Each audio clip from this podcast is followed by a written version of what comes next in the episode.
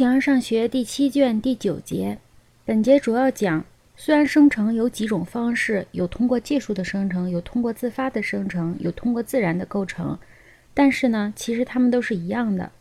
种子的制作和那些出于技术的制作是一样的。而关于它们自己能不能做特殊方式的运动，则关系到它们生成由之开始的质料。有时候，有些东西离开技术的人就不存在。但是有些东西不具技术也能引起运动，或者它自身就能运动，或者是被其他不具技术的东西所运动，或者由于它部分可以运动。一切东西和自然事物一样，都是从同名的东西中生成的。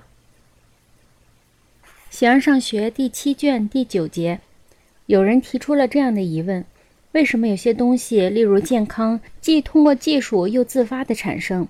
有的如房屋却不能，其原因在于，有时候生成由之开始的质料就存在于某物因技术的制作和生成中，在这种质料中含有事物的部分，有的可以作为自身的运动，有的则不能。能做出自身运动的质料，有的可做特种方式的运动，有的则不能。很多东西由自身而运动，但不能做特种方式的运动，如舞蹈。具有这种质料的东西，如石头，除非受他物的作用，不能做这种特殊运动。然而，这种特殊运动却是可以做的。火就是这样。由于这样的原因，有些东西离开有技术的人就不能存在，有的能够存在。那些不具技术的东西也能引起运动，或者是自身能运动，或者被其他不具技术的东西所运动，或者由于部分而运动。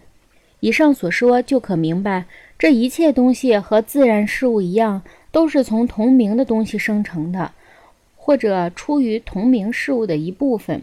例如，房屋出于作为思想的房屋，因为技术就是形式，或者具有某种部分。倘若生成不是出于偶然，那么制作的原因首先就是自身的一部分。在运动中的热造成了身体的热，这种热就是健康。或者是健康的一部分，它或者导致了健康的某一部分，甚至健康自身。它之所以被称为健康，是因为热造成了健康，或者健康伴随着热，成为了它的偶性。这正如在推理中一样，实体是一切的实点。三段论是从是什么开始的，所以生成也是由此开始。那些自然构成的东西也和这些一样。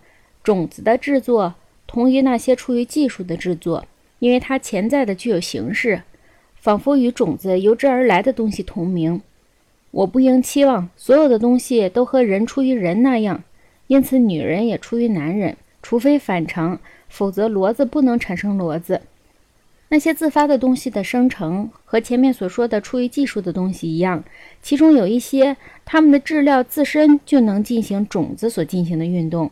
有一些则不能，它们只能出于和自身相同的东西才得以生成。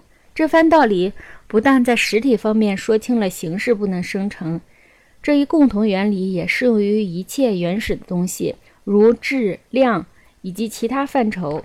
正如铜球生成，而球形和青铜却不生成一样。如若青铜是生成的，事情也就不会两样。